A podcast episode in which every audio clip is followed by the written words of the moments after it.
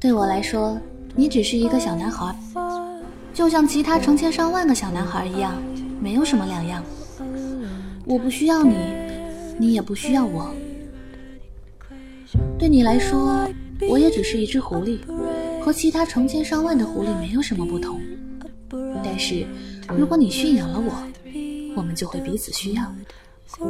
对我来说，你就是我的世界里独一无二的了。我对你来说，也是你的世界里的唯一了。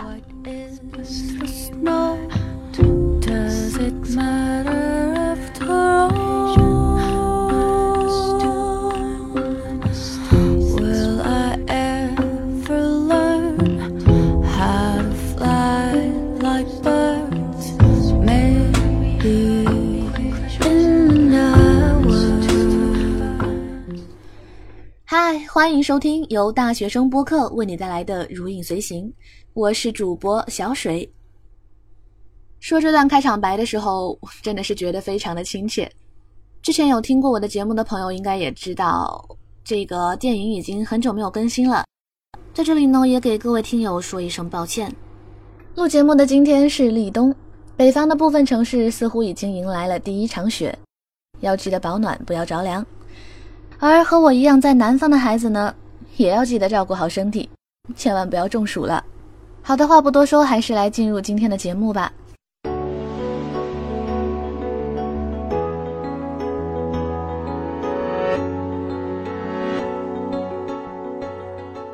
一位功夫熊猫之父拍摄一部阅读率仅次于圣经的法国经典，然后感动了整个世界的大人。这就是关于小王子最近发生的一切。电影《小王子》的奇特之处在于，它明明在原书的基础上加了那么完整的一条新故事线，但电影里那种隐晦的忧伤和泛黄绘本的感觉，却能让所有人感到自己就是在看《小王子》，甚至有种第一次翻书时候的感觉。童话般的小王子原著其实是一个躲避战争的故事。正是对法国二战战败中的耻辱与忧惧，促使圣埃克苏佩里1942年写下了这样一个最忧伤又最动人的童话。而马克奥斯彭把它拍成一部电影的时候，却把小王子拍成了一部献给所有大人们的童话。当我们这些成年人在残酷成人世界里挣扎求存，小王子便成为所有人回不去的童年时代。它打动我们，是因为我们知道，我们再也无法成为小王子。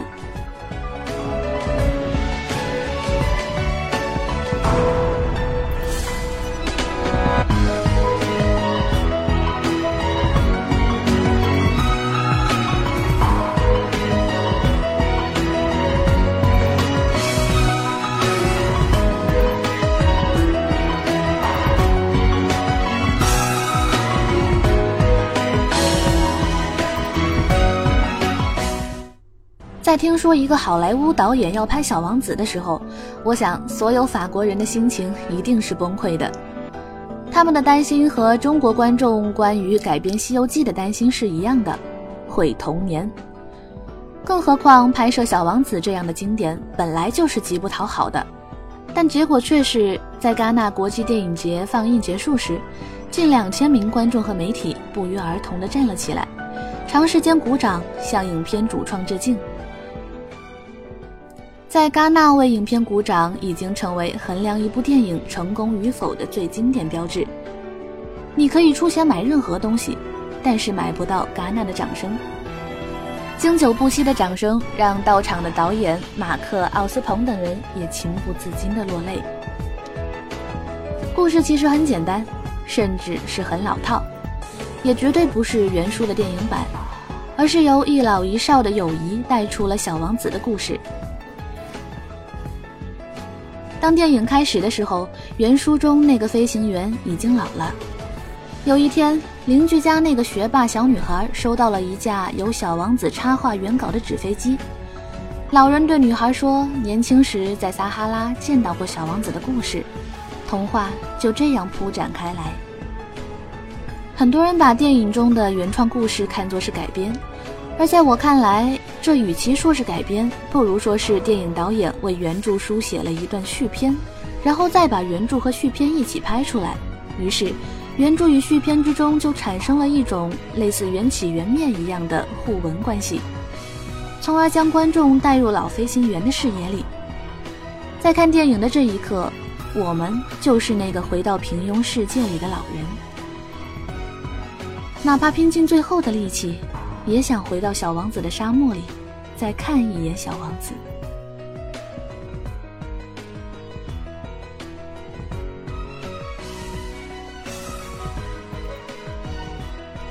导演最聪明的地方在于把书本原来的故事作为戏中戏，以折纸静态动画表现出来，并且最大限度地克制了美式煽情的简单粗暴。同时又很好的将梦工厂和皮克斯的视觉风格和叙述方式放进了故事。我们不难在这部法国动画中看到经典的皮克斯动画风格，在一部电影中讲两个故事，一个给孩子，一个给大人。给孩子的那个一目了然，是一个讲述一老一少寻找小王子的故事，而给大人的那个则充满无奈、心酸和感动的交杂。那是讲给已经多多少少明白什么是庸庸碌碌、什么是绝望人生的大人们听的。在小女孩的故事线里，色调温暖，故事讨喜，充满对白与诙谐；而在小王子的部分，色调偏冷，故事温暖中带有伤感。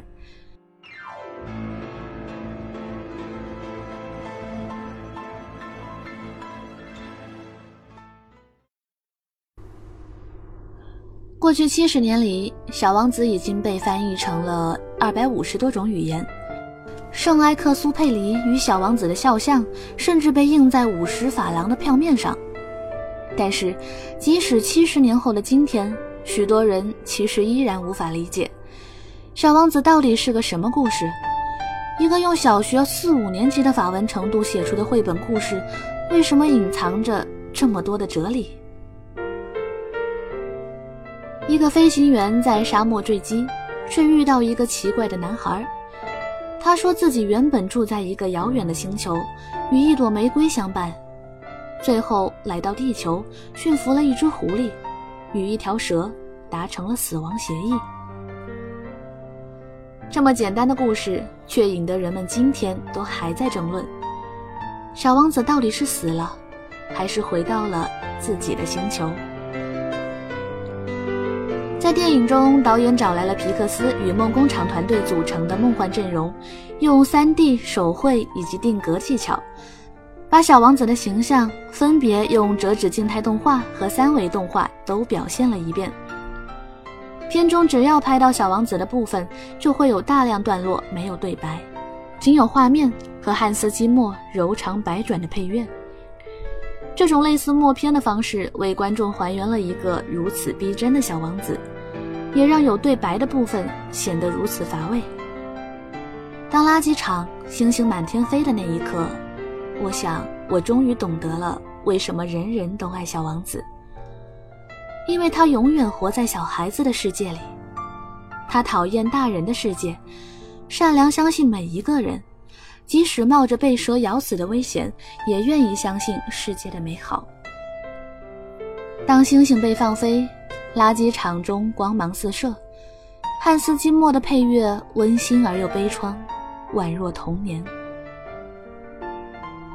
虽然我明知道导演是在煽情，但是还是不忍心不被打动。人终究要长大，即使岁月让人不胜唏嘘。会长大的人，会被抛弃的梦想，一切都是会变的。但是电影不会，小王子不会。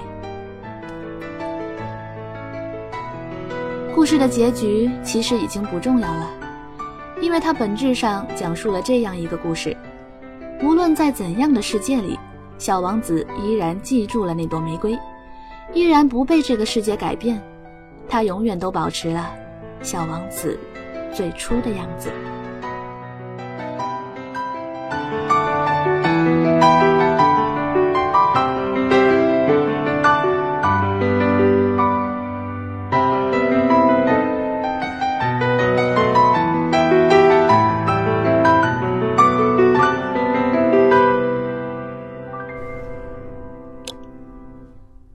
我们每个人都曾经是小王子，但最后都变成了大人。我想，这就是小说打动世界的根本原因吧。作为读者和观众，我们长大以后都知道，小王子踏上地球的那一刻，他就再也回不去了，甚至，小王子可能真的死了。可是，在故事里，小王子从星星到沙漠，一路遭遇形形色色的人：国王、酒鬼、学者、商人，可怜的点灯人。他们是块平凡，如同我们。相比星星与花朵，他们更关心钱财与利益。可是，小王子拒绝被这个世界改变，他永远相信自己能够回家，永远记得玫瑰。永远相信狐狸，永远信任和蛇的约定。即使经历了地球上那么多的人和事，小王子依然是，而且，永远是小王子。所以，当影片中小王子独自从沙漠走出来，他的脸上见不到梦想不能实现的悲伤，即使疲惫，依然满怀希望。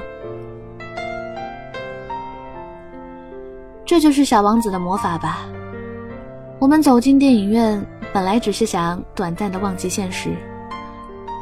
可是对不起，小王子不负责这些，他不负责让我们忘记现实，他帮我们温暖了现实。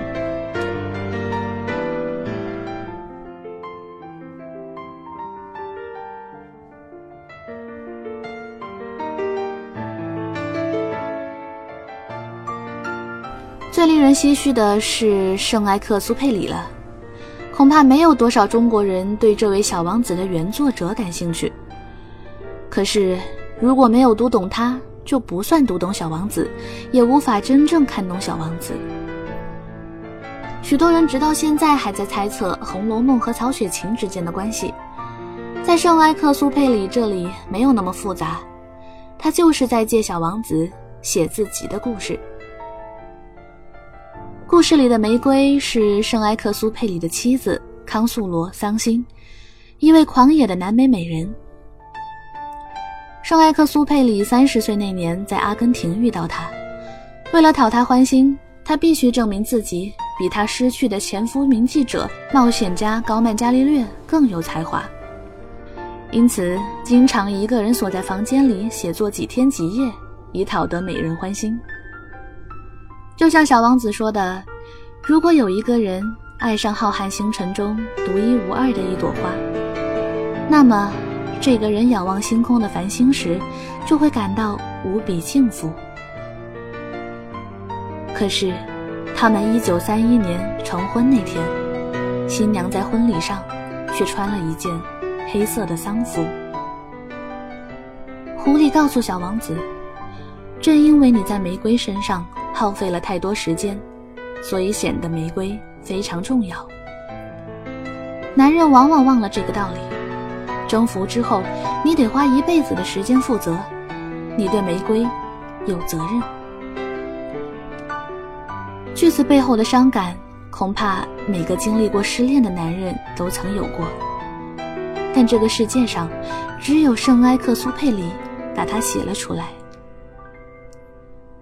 沙漠里那只被驯养的小狐狸，可能是他在纽约的情人西尔维亚·赖因哈德。沙漠的故事则可能来自于他早期驾驶飞机开拓非洲、拉丁美洲航线时看过的风景。故事里的沙漠与繁星，也许来自摩洛哥的尤比岛的夜空。圣埃克苏佩里曾独自一人住在荒弃要塞的一间小木屋里，那里半是海水。半是沙漠，也许正是在这个世界上最孤独的地方，圣埃克苏佩里幻想过一位小王子，然后把他写了出来。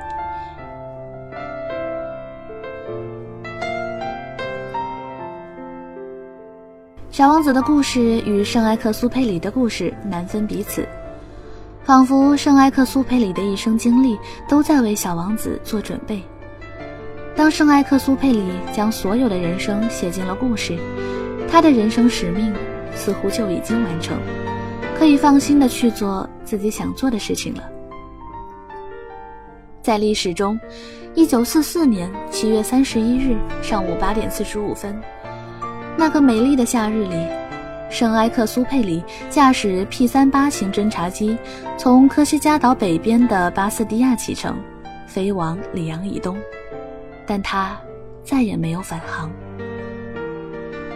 在电影中，小女孩最后驾着飞机去寻找小王子，远方星光灿烂下。仿佛等待着下一场冒险。在现实中，我们总要走出电影院，一番朋友圈点赞之后，继续做无聊的大人，与现实来日方长。我们谁都无法成为小王子，所以，我们深爱小王子。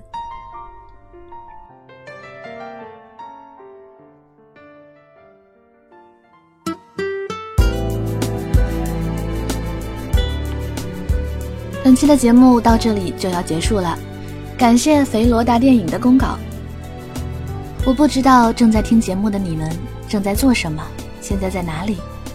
短暂的休憩之后，你们都要继续向前走。但是我希望你们都可以不忘初心。如果有关于节目的建议，或者是关于电影的感想，可以通过我的新浪微博 nj 小水给我留言。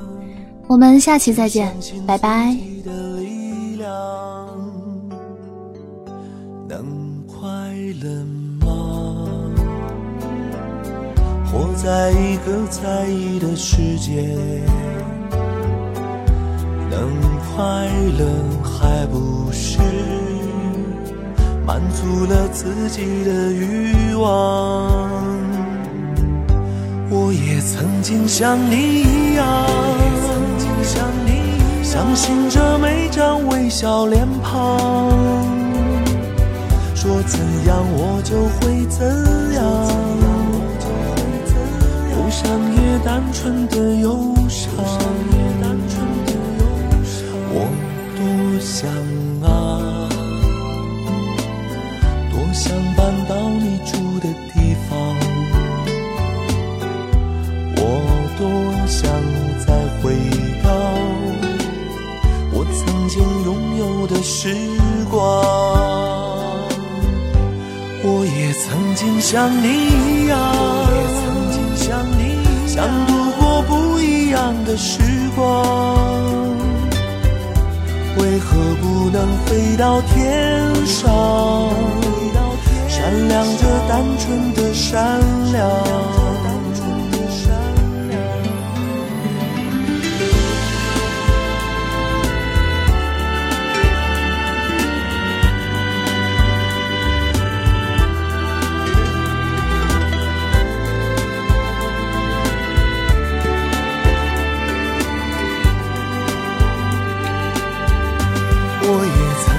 像你一样，能分辨黑与白的边框，不会失望，只会原谅。